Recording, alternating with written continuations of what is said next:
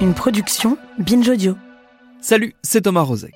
Comme tous les mois, il est temps de retrouver notre série Le Serment d'Augusta, un travail documentaire au long cours signé par Olympe de G et par le professeur Emmanuel Flamand-Rose, neurologue à la Pitié-Salpêtrière et réalisé par Elisa Grenet. Une série qui explore les nombreuses transformations et questionnements qui traversent le monde médical. Dans ce quatrième épisode, on va s'intéresser à un problème récurrent pour les soignants et les soignantes, la souffrance. Bienvenue dans Programme B. Attention, cet épisode parle de suicide. Si vous êtes en détresse ou si vous voulez aider une personne en souffrance, vous pouvez contacter le 31 14.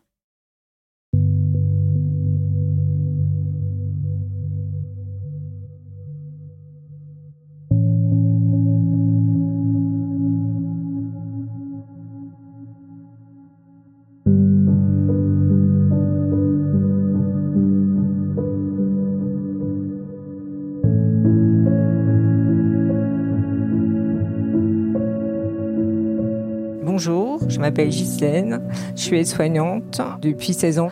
Et moi, ça me tenait à cœur de faire ce projet de, massage pour le bien-être du personnel. Je masse une fois par semaine. Quand je les masse, quand elles arrivent, elles sont tendues et quand elles ressortent, euh, elles sont détendues. Et c'est comme si elles avaient un bagage au départ très lourd et quand elles ressortent, eh ben, le, le- le bagage est léger. Voilà, c'est une façon euh, de, de se détendre et, et moi, ça me, c'est un réconfort et un épanouissement.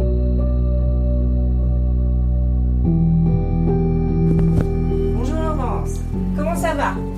Ça va. Prête pour le massage? Je suis prête pour le massage. Alors, mais tu peux monter sur la table. Alors, tu vas t'installer. Je vais te donner un paréo, comme ça tu vas pouvoir euh, te Et je peux me mettre sur le ventre? Oui, il n'y a pas de C'est ce que je préfère. Merci. Il n'y a pas de problème. Alors, tu as choisi la table. Hein? Très bien. Est-ce que tu as des douleurs aujourd'hui? J'ai un peu mal à l'épaule gauche. D'accord. Ok. J'insisterai un petit peu euh, dessus. Là, je vais me laver les mains. Et on va commencer. Merci. Je commence ma relaxation. Je commence ma relaxation. Je ferme les Très bien. Et la détente commence.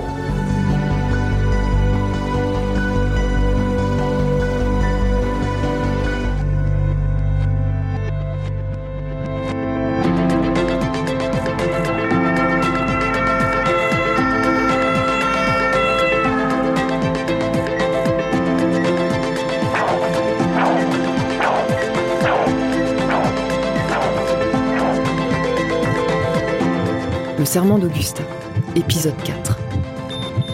Je prendrai soin de moi pour prendre soin des autres. Je suis pas sûre de ce commandement, moi. Bon, Emmanuel, il l'adore, mais moi, je trouve que ça fait injonction. Genre, euh, allez, prends soin de toi, démerde-toi pour aller mieux. Et puis, euh, je trouve que ça fait aussi un peu, euh, on s'en fout de ta santé, euh, ce qu'on veut, c'est que tu bosses. Du coup, euh, je vous mets aussi ma version. Épisode 4. Je verrai mes vulnérabilités comme des atouts pour mieux soigner.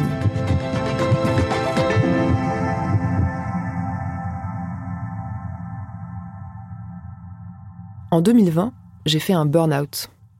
Enfin, le diagnostic, c'était dépression réactionnelle avec syndrome d'anxiété généralisée. Ça faisait plusieurs années que je menais deux carrières de front, que j'étais dans un état de stress et de surmenage permanent, et un beau matin, je me suis effondrée.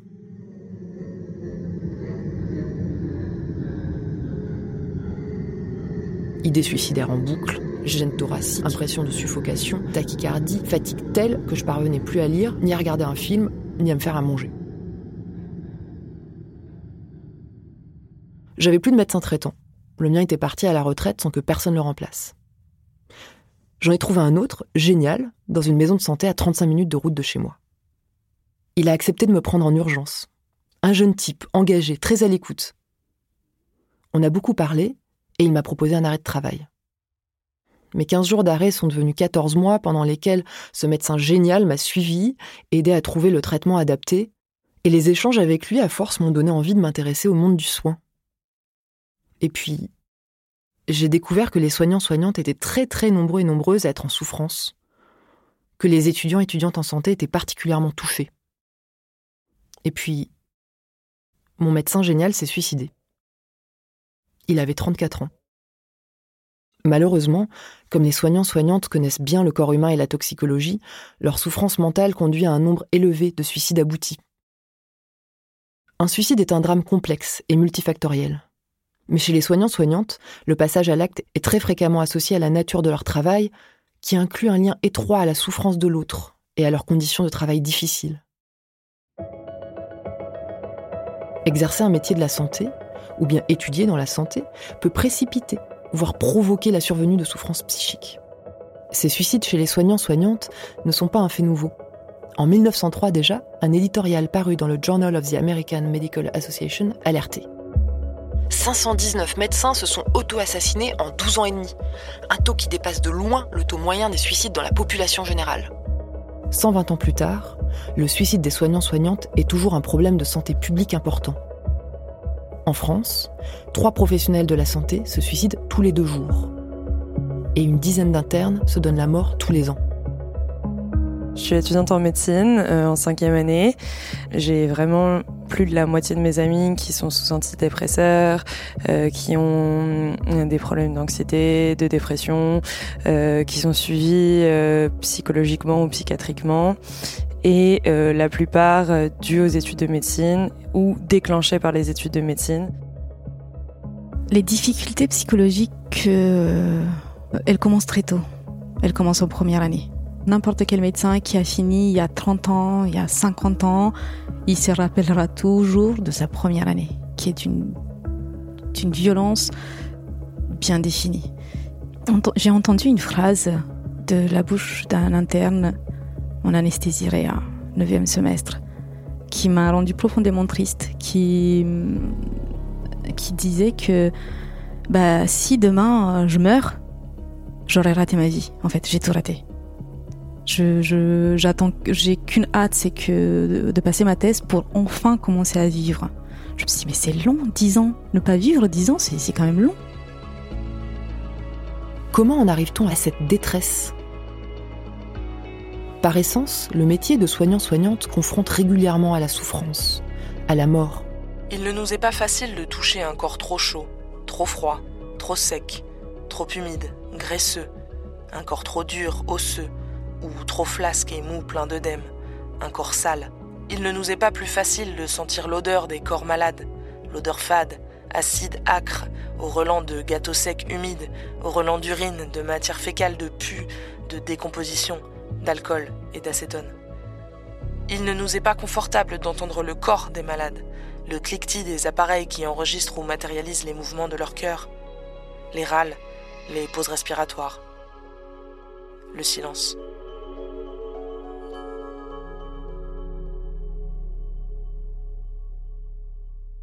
C'est Thérèse Lenrieux, infirmière, qui a écrit ce très beau texte. Le contact prolongé avec la souffrance d'autrui est difficile, même pour les soignants-soignantes chevronnés. Il peut émousser, créer un stress, une fatigue compassionnelle. Pour les jeunes étudiants-étudiantes en santé, la première confrontation avec la maladie et le décès peut être traumatisante, surtout si elle n'est ni préparée ni encadrée.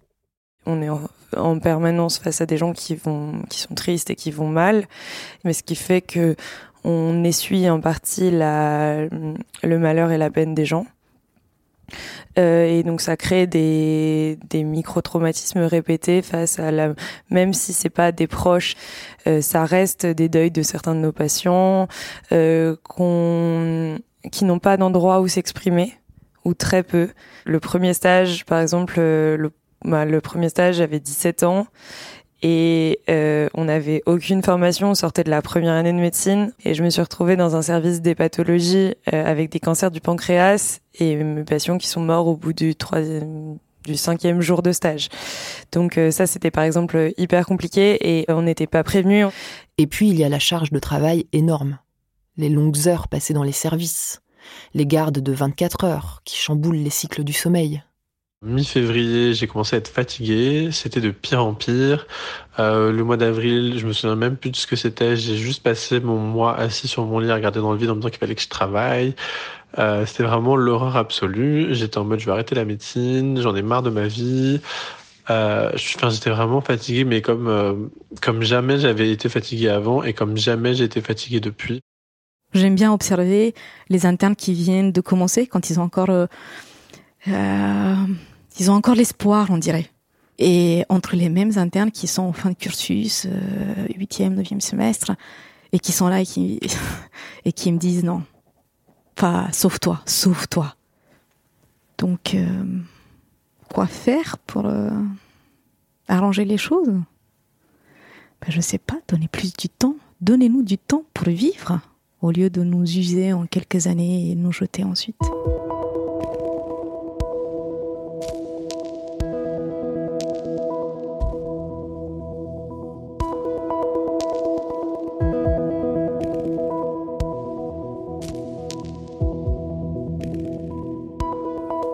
Le milieu hospitalo-universitaire en rajoute une couche en offrant un cadre de travail trop souvent maltraitant pour les femmes, les personnes racisées et notamment les plus jeunes. Dans l'ouvrage de Valérie Oslander, Omerta à l'hôpital, le livre noir des maltraitances faites aux étudiants en santé, les témoignages d'élèves et d'étudiants étudiantes en santé s'enchaînent. Humiliation, intimidation, abus de pouvoir, abus sexuels. Tout ça est toléré dans l'idée qu'il faut en passer par là pour être formé. Que cela fait partie du package formation à l'hôpital. En voir et en faire voir est érigé en rite de passage. J'ai eu des situations euh, où même j'en arrivais à être étonnée de à quel point on me répondait gentiment.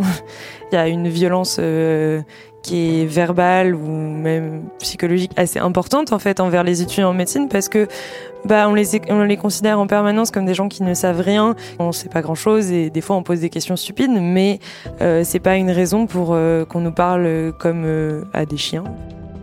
Quand tu es externe, tu te feras marcher dessus, tu te feras pas respecter, tu te feras mal payer et euh, pour certains cas tu te feras harceler et bien sûr il y a absolument aucun aucune répercussion parce que bah voilà, ça fait partie du jeu, t'es externe, tu souffres. Et, et c'est comme ça que tu apprends et si tu, si, si, tu le vis mal, bah tant pis pour toi. Il y a un peu cette culture euh, de la part des chefs qui est que d'être étudiant en médecine, ça veut dire souffrir, qu'être externe, ça veut dire souffrir.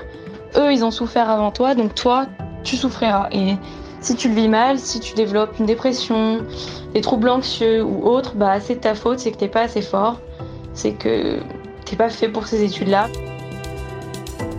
Et la place manque pour exprimer sa souffrance. La culture médicale a tendance à attendre des soignants-soignantes un détachement émotionnel. On l'apprend dès les études de santé. Il faut dissimuler ses affects. Ça fait partie du curriculum caché. Par exemple, en stage de chirurgie, euh, quand on, le seul moment où on peut en sortir du bloc, c'est euh, quand on s'évanouit. Donc euh, c'est quand même montrer qu'on pousse la limite assez loin. La formation des soignants-soignantes vise souvent à les endurcir. Elle les entraîne littéralement à résister à la souffrance liée à leur pratique. Mais cette culture de l'endurcissement a des conséquences. Primo, parce qu'elle peut empêcher de prendre en compte les premiers symptômes de troubles psychiques, les premiers signaux d'alerte, que ce soit chez soi ou chez les collègues. Deuxio, parce qu'elle peut entraîner une forme de dénégation, un sentiment illusoire d'immunité. Finalement, la maladie serait ce qui n'arrive qu'aux autres. Tertio, parce qu'elle va créer une atmosphère propice à la psychophobie, c'est-à-dire la stigmatisation de la souffrance psychique. Schizo, arrête de faire ton autiste, t'es trop bizarre, qu'est-ce que tu fous là? Dans le monde médical, cette stigmatisation des troubles psychiques existe tout autant qu'en population générale. Il y a un peu cette peur de devenir euh, qu'un patient ou alors qu'il y ait une, une, part de la personne à qui on s'adresse qui se dit qu'on n'est pas on n'est pas fait pour être médecin si nous-mêmes on est malade et c'est assez euh, c'est assez stigmatisant et c'est quelque chose qu'on peut faire ressentir et que moi j'ai pas mal ressenti en parlant de, de mes problèmes et qui du coup me bloque complètement pour en parler. Bah, j'ai juste peur qu'on me dise euh, bah t'es trop folle, euh, tu peux pas être médecin en fait, si tu si tu vas pas bien à ce point-là.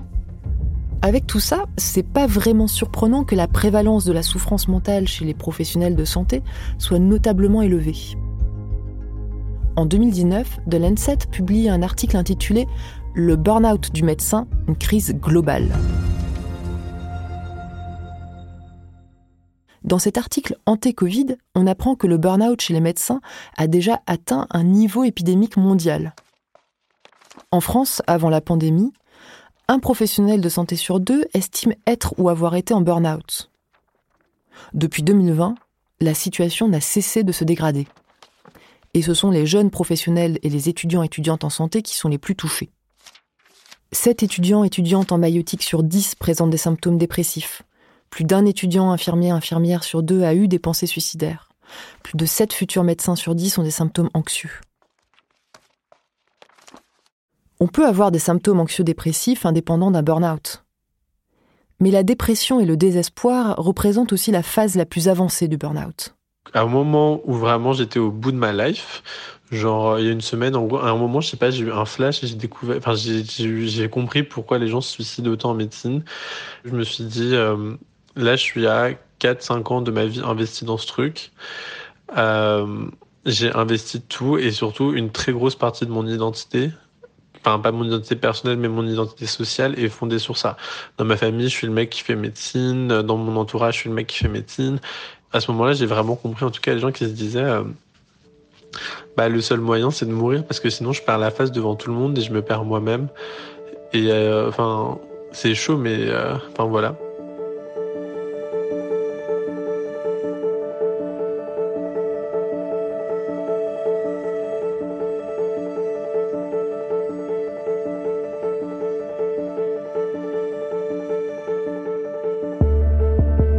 Aujourd'hui, on est nombreux, nombreuses à se reconnaître dans ce terme, burn-out.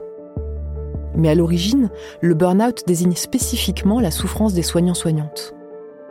C'est le psychiatre américain Herbert Freudenberger qui le décrit pour la première fois en 1974 dans un article sur des soignants-soignantes travaillant avec des toxicomanes.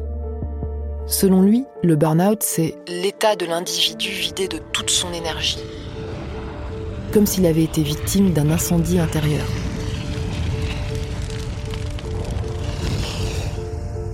Deux ans après Freudenberger, la psychologue Christina Maslach élargit la définition à toutes les personnes qui travaillent dans les relations d'aide. Et surtout, elle précise que le burn-out est un processus de dégradation du rapport subjectif au travail. Cette dégradation a lieu dans trois dimensions. Première dimension, l'épuisement émotionnel, psychique et physique. On a l'impression d'être complètement vidé de ses ressources la fatigue est telle que les temps de repos habituels ne suffisent plus. Souvent, cet épuisement se double d'une incapacité à exprimer toute émotion. On devient impassible, dans l'hyper-contrôle, capable d'affronter toutes les souffrances humaines sans scier. C'est le syndrome John Wayne. Comme l'acteur dans ses rôles de cow-boy, on est devenu imperturbable. Le train de tes injures roule sur le rail de mon indifférence. Deuxième dimension la perte du sentiment d'accomplissement personnel au travail. On n'y arrivera jamais. On n'est pas fait pour ce métier. On doute de ses capacités à aller vers les autres. Malgré tous nos efforts, on se sent dans une impasse. Du coup, soit on fuit son travail, soit au contraire on n'arrive plus à le quitter, on le surinvestit, on se surengage. Troisième dimension. Le cynisme vis-à-vis -vis du travail. Dans un mouvement d'autopréservation, on devient dur, détaché vis-à-vis des personnes avec qui on travaille. On se désengage des relations avec les autres.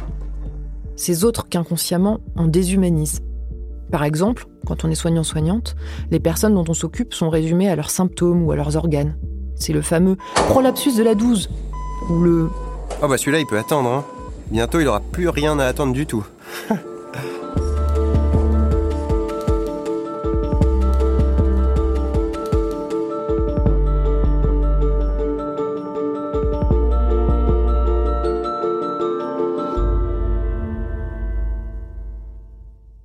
Un concept que je trouve éclairant pour appréhender comment cette déshumanisation s'installe, c'est la souffrance éthique.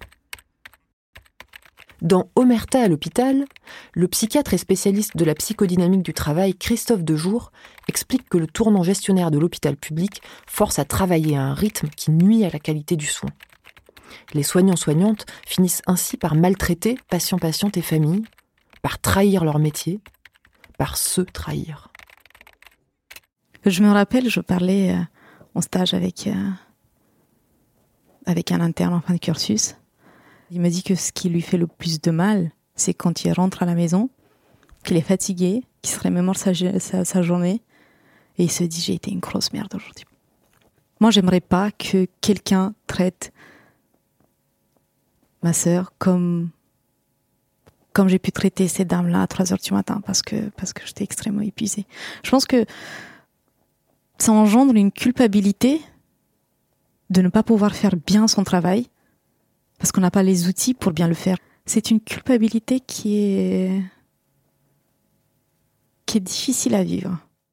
Se trahir soi-même occasionne une dégradation de l'estime de soi, voire une haine de soi. Pour surmonter cette souffrance éthique, les soignants-soignantes s'insensibilisent à la souffrance d'autrui, mais uniquement dans le cadre de leur travail. Dans le privé, une personne va être adorable, empathique, sensible, dévouée. Mais quand elle est au boulot à l'hôpital, elle va trouver qu'une personne qui dit qu'elle a mal en fait des tonnes. Elle va s'agacer parce que ça la retarde. Pour justifier leur insensibilisation, les soignants-soignantes font appel à la rationalisation secondaire, du type De toute façon, on ne peut pas faire autrement, ou euh, Il faut bien réduire les coûts. Christophe Dejour va plus loin, en expliquant comment cette carapace peut être fissurée par les étudiants étudiantes en santé. Quand ils et elles arrivent dans les services où les professionnels sont en souffrance éthique, ils et elles débarquent portés par une envie de se mettre au service des personnes malades, de soulager leur souffrance.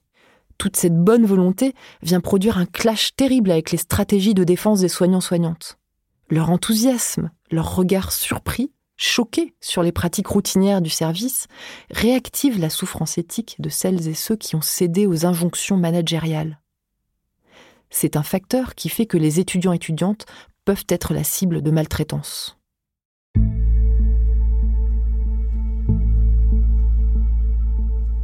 Bon, il n'y a pas que la nature et les conditions de travail des soignants-soignantes qui sont responsables de leur souffrance. En tant que femme engagée pour l'égalité de genre, je ne peux pas ne pas mentionner les violences sexistes et sexuelles comme facteur de souffrance mentale. Ces violences sexistes et sexuelles, elles existent dans le soin comme partout. Rappelez-vous. Une étude récente de l'association Donner des ailes à la santé, E2LES, indique que 80% des femmes médecins ont déjà subi des propos choquants, des gestes inappropriés. Près de 7 femmes médecins sur 10 ont déjà vécu des paroles, attitudes, commentaires, blagues à connotation sexiste sur leurs compétences professionnelles, leur physique, leur apparence ou leur tenue vestimentaire. Et puis, on peut aussi se lancer dans des études de santé tout en ayant déjà des troubles psychiques. Pour ne citer que les plus courants, on peut être affecté par des troubles bipolaires, par la schizophrénie ou des troubles du comportement alimentaire. On peut souffrir de dépression. On peut avoir des troubles du spectre autistique aussi. En tout cas, que ces troubles soient préexistants aux études de santé ou bien qu'ils soient déclenchés par le milieu du soin, quand les soignants-soignantes souffrent, c'est toute la relation d'aide qui tombe malade.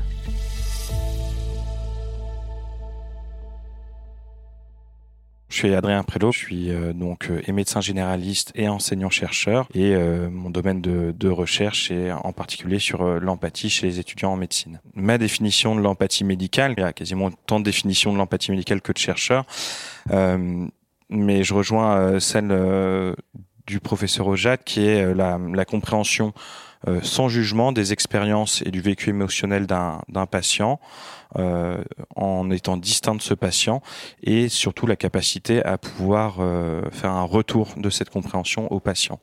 C'est ce que, ce que Balint aussi appelait le, le juste aller-retour, c'est-à-dire réussir à se mettre à la place du patient, euh, mais également revenir à sa place et recommuniquer ce qu'on a compris, ce qu'on a vu du vécu euh, de ces expériences. On sait euh, que plus on est déprimé ou plus on est stressé ou anxieux, moins on est empathique. C'est démontré que si on est moins bien, on va moins bien soigner. Parce que là, il y a beaucoup d'études qui ont montré des liens directs entre bah, la dépression, des niveaux d'anxiété ou de stress importants et une diminution du niveau d'empathie et une diminution aussi de, de l'efficacité euh, dans les soins. Et puis bien sûr, bah, euh, des risques plus importants euh, d'épuisement professionnel dans, dans ce cadre-là. Comment on sort du je travaille beaucoup, je suis épuisé, je perds en empathie, mes relations avec mes patients patientes sont moins bonnes, je fais plus d'erreurs de prise en soin, j'ai l'impression d'être nul, que je ne pourrai jamais être à la hauteur de mon travail, donc je travaille encore plus, etc., etc. Bien sûr, il y a des réponses politiques. Ben, je sais pas, moi, on pourrait euh, par exemple interroger le productivisme forcené de notre société. Et puis, il y a des réponses institutionnelles et organisationnelles à apporter. Ah non, ça coûte trop cher. Mais tout ça, c'est sur le temps long.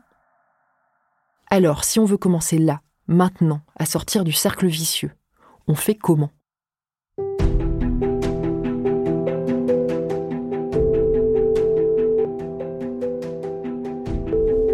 3114, bonsoir. Je, je vous écoute. Bonsoir, je suis soignant et j'appelle pour savoir euh, si j'avais besoin d'aide. Qu'est-ce que vous pourriez faire pour m'aider? Alors déjà, vous écoutez. Vous vous sentez comment là? Sortir du cercle vicieux de la souffrance au travail, c'est commencer par accepter, même si on est soignant-soignante, qu'il faut demander, de l'aide. Ça peut paraître basique, mais pas tant que ça. Les médecins en formation consultent rarement pour leurs problèmes de santé. Un tiers d'entre eux n'a pas de médecin généraliste. La plupart n'a aucune idée du rôle des services de santé au travail. La conséquence logique Ils et elles s'automédiquent, une pratique qui peut conduire à la toxicomanie, tout particulièrement en anesthésiologie, en médecine d'urgence et en psychiatrie. Si les soignants-soignantes ont tendance à ne pas avoir recours aux soins, c'est pour plein de raisons. Déjà, parce qu'ils et elles manquent chroniquement de temps. Quand on travaille énormément et des week-ends entiers, c'est pas gagné pour aller voir un de ses pairs à la salle d'attente vraisemblablement surchargée. C'est aussi parce qu'ils et elles ont peur d'être discriminés dans leur carrière. Et puis il y a aussi la culpabilité de laisser son service, de mettre plus de travail encore sur les bras de ses collègues, d'abandonner ses patients-patientes. Et puis, tout simplement, plus de 80% des soignants-soignantes ne savent pas où s'adresser pour obtenir de l'aide. Ça peut paraître fou quand on travaille dans un hôpital, mais quand on ne veut pas que notre situation de santé soit connue,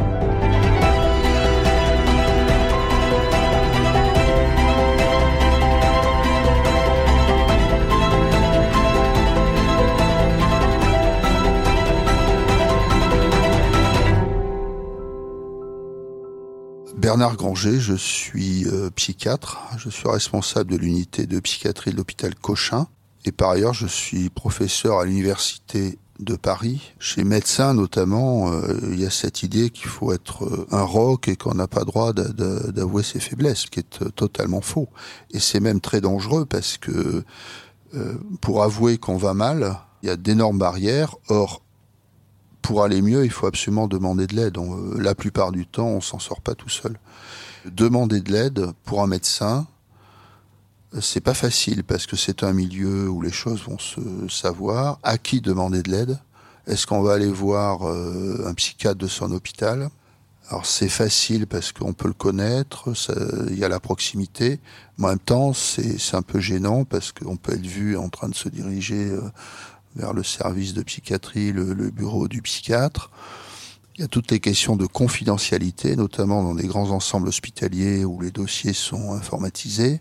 Moi, il m'arrive souvent de voir des, collègues, mais je les vois à des horaires euh, soit tard le soir, soit tôt le matin. Il n'y a pas de dossier, ils sont pas enregistrés. Et en général, j'évite de voir des, personnes du même hôpital, mais euh, c'est inévitable, j'en ai vu. Pour contrer cette crainte de la rupture du secret médical, la bonne nouvelle, c'est qu'il existe des endroits neutres. Par exemple, connaissez-vous l'association SPS, Soins aux professionnels de la santé? Créée par les médecins Pierre Carayon et Éric Henry, elle est indépendante de la médecine du travail hospitalière et des systèmes d'entraide ordinaux. Elle a un numéro vert accessible 24 heures sur 24 et 7 jours sur 7, le 0805 23 23 36. Si vous êtes soignant-soignante et que vous appelez, un psychologue clinicien vous répondra pour vous accompagner en préservant votre anonymat si vous le souhaitez. À Paris, SPS a aussi créé une maison des soignants qui propose des consultations psy, des groupes de parole. Les internes d'Île-de-France ont créé leur propre réseau d'entraide, SOS SIHP, avec un soutien de médecins seniors psychiatres qui offrent des consultations anonymes et gratuites. Si vous êtes en détresse, vous pouvez les joindre soir et week-end à l'adresse email sossihp.gmail.com. Des services d'accueil, d'écoute et d'accompagnement ont aussi été ouverts dans l'environnement hospitalo-universitaire. Je suis Agnès Hartemann, je suis chef du service de diabétologie à l'hôpital de la Pitié-Salpêtrière à Paris et on m'a confié la responsabilité de ce qu'on appelle le BIP, bien-être et paroles étudiantes. Notre rôle est de les aider à aller bien quand même en premier, parce qu'il y a eu des suicides, qu'il y a des idées suicidaires. Notre rôle principal, c'est quand même de les aider à aller mieux. Mais très souvent, ils sont réticents à aller voir un psychologue, à chercher de l'aide. Donc déjà, de venir au BIP, c'est on les, on les félicite d'avoir fait cette démarche. Et on leur raconte tous qu'on a tous à un moment, euh, quand on est un soignant, euh, on, on sait qu'il faut être en forme pour euh, accompagner la souffrance des autres. Et on leur raconte tous qu'on a tous vu des psys, qu'on s'est fait aider, que c'est important et que le fait de refuser d'y aller, c'est pour un futur soignant pas une bonne idée. C'est très important savoir prendre soin de soi pour prendre soin des autres quand on est dans un, métier de soin. C'est quelque chose qu'on leur dit aux étudiants. On est des éponges hein, comme soignants. Donc, euh, si on n'est pas en forme pour absorber la souffrance de l'autre, euh, euh, il n'y a plus de, relationnel bienveillant, empathique et on peut pas bien accompagner les autres. Un médecin, qui accompagnait un proche de ma famille pour cancer et qui lui avait dû annoncer beaucoup de cancers, parce qu'il était cancérologue. Il était plutôt en fin de carrière et je pense qu'il était en épuisement professionnel. Et il a annoncé euh, la fin des traitements en disant ben c'est pas la peine de reprendre un rendez-vous. Mais ça, c'est le médecin qui ne se rend pas compte qu'il est en épuisement professionnel et soit il devrait se faire accompagner, être en arrêt ou faire un peu de recherche sur les années qui lui restent, mais, plus continuer à soigner les gens. Pas comme ça. Faut, faut prendre soin de soi pour euh, s'occuper des autres. Ça fait partie de ton apprentissage et de ce que tu dois savoir de ton futur métier de soignant. On a mis en place euh, des rencontres avec les étudiants, on, fait des petits groupes, ça leur permet de voir qu'ils sont loin d'être tout seuls dans leurs difficultés. On n'est pas psy, hein, mais euh, euh, de venir parler. Bien sûr, bah, tout le monde sait ça. Hein, déjà, ça va mieux. Une étudiante en grande détresse qui pleurait dans les premiers rendez-vous, complètement submergée par la masse de connaissances à acquérir et qui se permettait pas de faire autre chose, et très isolée et qui a intégré en fait la fanfare de la fac. Donc je lui ai dit mais vas-y, joue de la musique, et en fait, c'est incroyable parce que elle, elle révisait quasiment pas avant les certificats. Elle est partie faire des stages de trois semaines de musique pendant les vacances, etc. Ce qui lui a permis d'intégrer un groupe, de, de, tisser un peu de lien social. Et puis là, elle m'a envoyé un message en disant, mais en fait, j'ai eu tous mes certificats.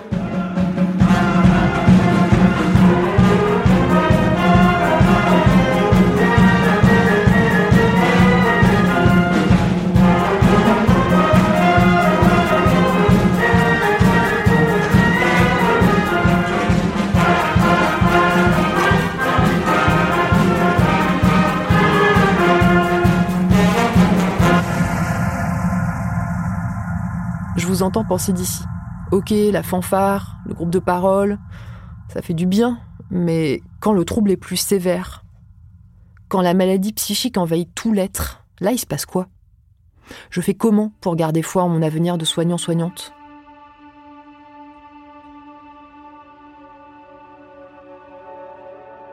Je vais vous raconter l'histoire de Patricia Digan. Un jour, au lycée, Patricia ne comprend plus le langage. Quand les gens parlent, elle voit des tournevis à la place de leurs dents. Elle se retrouve en hôpital psychiatrique où on la diagnostique schizophrène. Internée, tout ce qu'elle fait est désormais interprété à travers le prisme de la psychopathologie. Son identité est réduite à une maladie. Pour ne pas sombrer dans la désespérance, elle se promet je vais devenir le docteur Digan et je changerai le système des soins de santé mentale pour que plus personne n'y soit blessé. Et elle y arrive. En 1984, Patricia Digan devient docteur en psychologie clinique. Aujourd'hui, elle est chercheuse, professeure dans une faculté de médecine. Et elle est devenue une figure incontournable du mouvement du rétablissement en santé mentale. Le rétablissement est un véritable changement de paradigme dans la prise en soin des maladies mentales.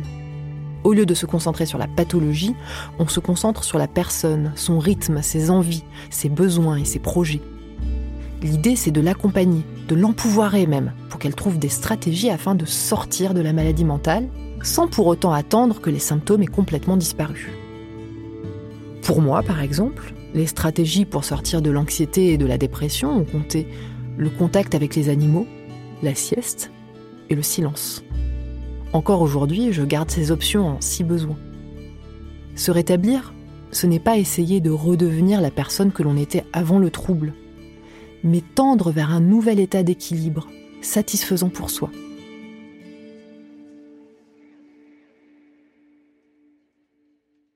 Je ne suis pas la même personne qu'avant la folie. Ma démence a été comme un feu à travers lequel j'ai marché et j'ai changé. Écrit Patricia Digan. Depuis 2021, le rétablissement fait partie des recommandations de l'OMS. Et je trouve cette approche très utile pour déconstruire la binarité soignant-soigné. Être soignant et avoir ou avoir eu besoin d'aide psychologique et psychiatrique, ce n'est pas incompatible. Ce n'est pas une aberration. Car on peut ne pas aller bien à un moment T, se rétablir en étant agent-agente de son rétablissement, puis soigner les gens. Et même, accrochez-vous, les troubles psychiques, même les plus sévères, peuvent venir enrichir votre pratique du soin. Dire que on peut être docteur souffrir de maladies, c'est important. On peut être docteur avoir besoin d'aide, c'est important. On peut souffrir de maladies psychiques euh, et être docteur et même occuper soi-disant une fonction importante, euh, c'est important. Et on peut en guérir, c'est important. Christophe Lançon est psychiatre à l'hôpital de la Conception et professeur de psychiatrie à l'université Aix-Marseille. Il est aussi un des rares psychiatres en France qui parle ouvertement de sa santé mentale. Christophe Lançon a vécu des troubles psychiques sévères. Et lui aussi est convaincu que cela a fait de lui un meilleur soignant. Et moi, mes patients, je leur raconte. Alors, je leur raconte pas. Euh, c'est pas de l'exhibitionnisme. Hein. Je passe pas mon temps, euh, moi, euh, à écrire sur ma porte ici le professeur du schmoll, le fada qui soigne les fadas. Et c'est pas du tout ça. Mais pouvoir en discuter avec des gens, ça leur donne de l'espoir aussi. Hein. Il n'y a rien de pire que rencontrer un docteur qui d'abord comprend pas ce que vous ressentez. L'expérience qu'on peut avoir soi-même de la maladie psychique, c'est pas la vérité pour les autres mais ça permet parfois de comprendre un certain nombre de choses que les gens ne peuvent pas verbaliser tout de suite. Voilà. Donc moi, quand les patients ils viennent, ils me disent ouais, je suis là, je dis ouais, ouais, ça arrive, moi aussi j'ai connu les idées suicidaires, se jeter sous le train, tatati. Mais ce que je sais, parce que c'est pas le truc de dire voilà, j'étais fou. Ce que je sais, c'est qu'on peut guérir. Alors les gens, ils pensent que ça c'est bizarre, arrête, tu dis ça aux gens. Non, non, moi si je l'ai vécu, je vois pas pourquoi les autres pourraient pas le vivre, voilà revenir à l'expérience de pouvoir parler à la maladie mentale, c'est plutôt un plaidoyer, un témoignage pour moi. C'est-à-dire dire, les gars, arrêtez de déconner. 20% euh, des gens souffrent de maladies psychiques. Euh, chez les médecins, c'est beaucoup plus important. Et chez les psychiatres, c'est beaucoup plus important. On pourrait en parler calmement. Euh, on pourrait s'entraider déjà entre nous. On pourrait déjà réfléchir à ça. Et puis surtout, faire l'expérience qu'on peut en guérir. Voilà, c'est ça. Moi, c'est plus ça le message qui est important. C'est pas dire, oh, moi, je suis fada. Non, non, on peut guérir, c'est ça qui est important. J'ai guéri. Du fait que j'ai guéri, et ça c'est un élément très important, ça m'a permis de regarder ma vie de façon rétrospective et me rendre compte qu'il y avait déjà eu des tas de moments dans ma vie où j'étais allé pas bien. Et en fait, ça m'a permis de, me rendre compte que souvent ça guérissait sans qu'on fasse rien, d'une certaine façon, mais ça guérissait mal. Comment on ne trouve pas vraiment l'aide qu'il faut parce que voilà, parce qu'on peut pas être comme ça quand on est docteur? Eh ben, ça fait de bordel, quoi, pour dire les choses qu'elles sont. Dans votre vie personnelle, dans votre travail, et donc euh, voilà. Donc moi, non, j'ai pas honte de raconter ça. Non. Il n'y a pas de honte à assumer sa vulnérabilité. Bien au contraire. Car cette vulnérabilité, nous la partageons tous et toutes. Elle est un trait central de l'existence humaine, et non pas un état transitoire ou pathologique c'est l'éthique du care qui nous rappelle que la vulnérabilité est une modalité irréductible de notre rapport au monde. Nous naissons toutes et tous petits bébés sans défense. Au début de notre vie, nous sommes forcément dépendants, dépendantes d'autrui pour notre survie et notre développement. Aucun bébé ne s'est élevé tout seul. Cette dépendance, elle n'est ni contingente, ni accidentelle, ni ponctuelle. Les gens vulnérables n'ont rien d'exceptionnel, écrit la sociologue Patricia Pepperman. En effet, les gens vulnérables, c'est nous, soignants, soignantes, ou pas.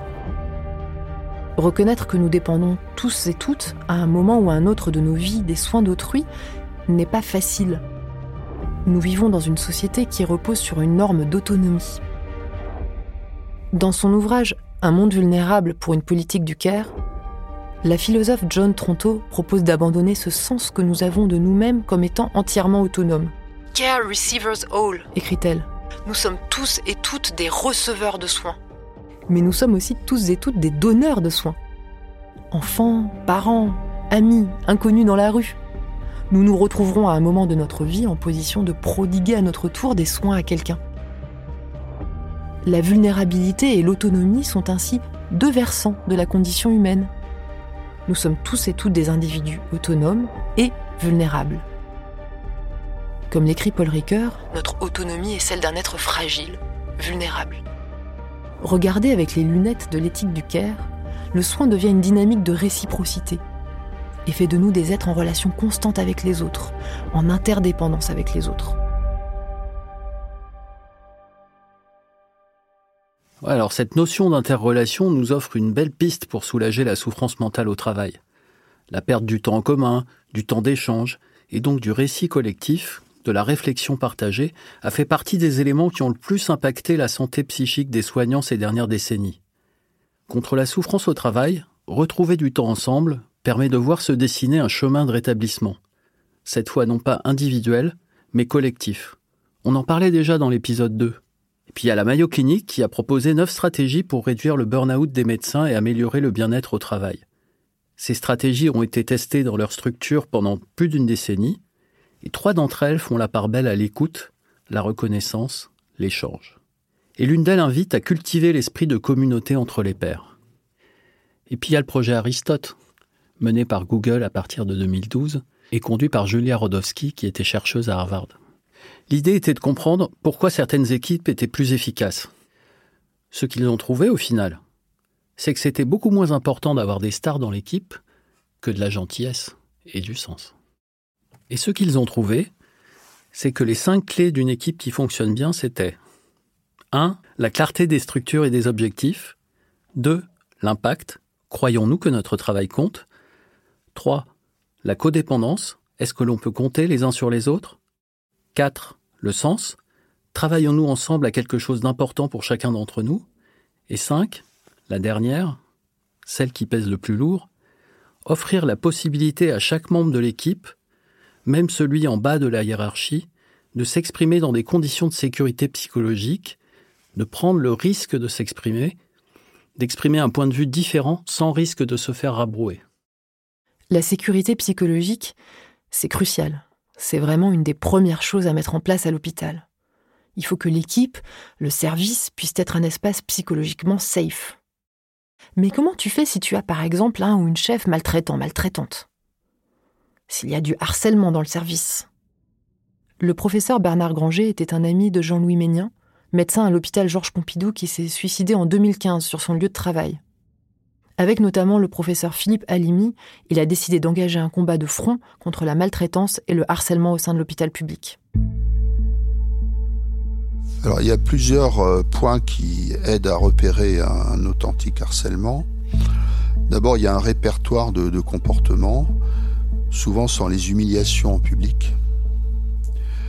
Euh, le fait d'écarter quelqu'un, c'est-à-dire euh, on fait une réunion, mais il n'est pas sur la, mailing list des gens qui sont convoqués à la réunion, ou bien on lui confie des tâches qui sont trop difficiles pour lui pour le mettre en échec, ou inversement euh, des tâches euh, subalternes pour euh, lui faire comprendre qu'il ne peut pas faire mieux, les changements de bureau, ou au pire on change la clé pendant que la personne n'est pas là, on déménage ses affaires. Autre exemple, c'est de la négliger, c'est-à-dire de ne pas lui adresser la parole. Il y a une réunion, il y a dix personnes, la le harceleur va parler à tout le monde sauf à la personne harcelée.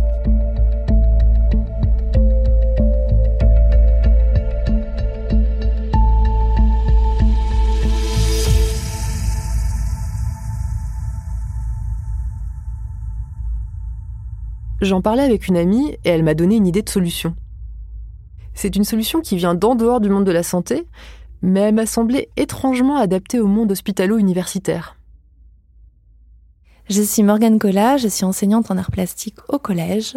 Alors, on parle souvent de harcèlement euh, scolaire, on en entend de plus en plus parler. Moi, je parle plutôt d'intimidation. Donc les, les, adolescents sont très préoccupés par euh, leur euh, place et euh, c'est très important pour eux d'être dans le groupe des forts et pas dans le groupe des faibles. Donc il y a vraiment cette idée de classement. Il y a une méthode qui moi m'a beaucoup intéressée, c'est la méthode de la préoccupation partagée. Il y a trois grandes étapes. la première, c'est évidemment de protéger la cible, de, de s'entretenir avec elle, d'accueillir ce qu'elle a à dire, de vraiment euh, la réconforter et se montrer très soutenant. Et la deuxième, c'est de recevoir euh, chaque euh, élève, chaque jeune impliqué dans cette histoire d'intimidation, de les recevoir chacun et de leur de partager avec eux l'inquiétude qu'on a envers l'élève cible. Leur dire euh, bah voilà euh, on a remarqué que cet élève n'allait pas bien du tout. Alors on les reçoit individuellement donc est-ce que tu as remarqué quelque chose et, et si oui euh, est-ce que tu as une idée de comment on pourrait l'aider? Et les premiers, les premiers entretiens euh, sont pas toujours très fertiles. Hein. Il y a vraiment une volonté de ne pas blâmer, de ne pas punir, mais vraiment de sortir de la situation d'intimidation ou de harcèlement et d'en sortir le plus vite possible. La troisième étape, c'est le suivi. On revoit la cible des intimidations et les personnes qui l'ont harcelé ou ont été témoins de son harcèlement. Les élèves témoins vont soudain prendre conscience que euh, on peut agir. Ça va un petit peu euh, mettre le verre dans la pomme du côté euh, du côté du groupe d'intimidateurs et d'intimidatrices et il va normalement se construire une une forme d'empathie et euh, une prise de conscience par rapport au, au, mal qu'ils sont en train de faire. Si on applique cette méthode dans un monde d'adultes, eh bien ce qui est fantastique, c'est que n'importe quel membre de l'équipe peut l'initier, quel que soit son niveau dans la hiérarchie. Moi, ce que cette méthode me laisse entrevoir, c'est que même en l'absence d'aide de l'institution pour régler les problèmes de violence, le collectif peut être agent de sa propre transformation. Et puis, quand on restaure une communication fluide, on récupère des temps d'échange en équipe, qui vont être vraiment constructifs pour discuter de la situation d'un patient. On entre dans un cercle vertueux. On va mieux, donc on est plus empathique, donc on soigne mieux, donc on retrouve du sens, donc on va mieux, donc on est plus empathique.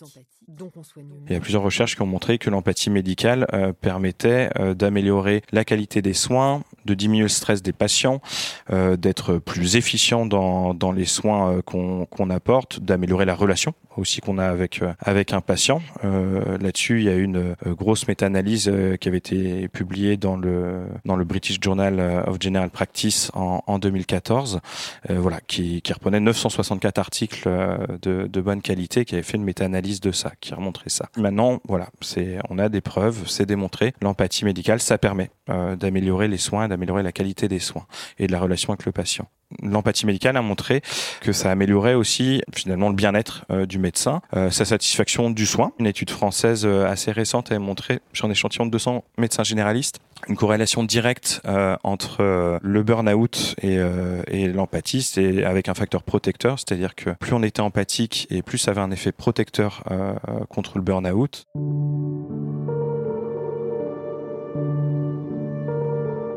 Si on apprend à s'écouter, on apprend aussi à mieux écouter les autres. Et si on apprend à mieux écouter les autres, on apprend aussi à mieux s'écouter soi. Ça vaut pour la relation soignant-soigné, mais aussi pour toute l'équipe. Car si on parvient à créer une ambiance safe, dans laquelle les émotions et la vulnérabilité sont accueillies, si tout le monde se sent encouragé à parler, les échanges interdisciplinaires deviennent riches. Une aide-soignante qui passe beaucoup de temps auprès des patients va avoir des infos cruciales sur leurs histoires et renseigner l'équipe entière sur une prise en charge plus adaptée. Et en retrouvant ces temps d'échange en équipe, on retrouve aussi un moment pour l'éthique du soin. Un moment où en groupe on peut se poser et se poser la question que devrions-nous faire pour ce patient dans cette situation et dans ces circonstances? J'ai envie de te raconter une jolie histoire de rétablissement. L'histoire de Colleen Farrell, une interne en médecine à New York. À la fin de ses études, elle a sombré dans la dépression. Alors elle s'est demandé comment elle était devenue triste et sans espoir alors qu'elle avait commencé ses études pleines d'entrain. En observant un patient, elle a compris que son mal-être avait en quelque sorte la dynamique d'une insuffisance cardiaque. Pour que le cœur fonctionne, il faut un équilibre entre ce qui pulse et ce qui calme, entre la pression, la systole, et le lâcher-prise, la diastole. Si on ne laisse pas le temps à la diastole de faire son travail, le cœur s'épuise. Colline a compris qu'il en allait ainsi de l'âme. En tant qu'étudiante en médecine, elle était en permanence soumise à une forte pression. La systole. Les heures infinies de travail, de révision, la hiérarchie à l'hôpital, l'évaluation permanente, et puis la souffrance des patients, la mort aussi. Pendant un temps, Colline a appris à être forte, à s'endurcir, à ne pas ressentir, à ne pas pleurer. Pourtant un jour, ça n'a plus été possible. Il fallait l'équilibre de la diastole pour que la pression de la systole fonctionne. Ne trouvant plus le souffle suffisant pour s'épanouir et se détendre, Colline est tombée dans une forme d'insuffisance cardiaque de l'âme. Elle ne voyait plus son avenir dans la médecine. Puis elle a compris que si elle voulait que cette diastole fonctionne, c'était à elle de la remettre en marche. La diastole n'est pas un processus passif. Il faut travailler pour que le cœur se détende. Il faut se détendre pour que le cœur pulse. L'énergie doit être dépensée. C'est vital.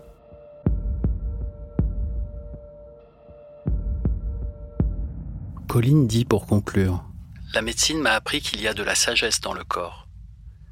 Si nous mettions nos stéthoscopes sur notre propre poitrine, nous entendrions la pause de la diastole. Nous nous souviendrions que pendant cette pause, des travaux sont en cours. Une baisse de pression, relaxation, expansion. Et puis avec un cœur plein, une bouffée de vie.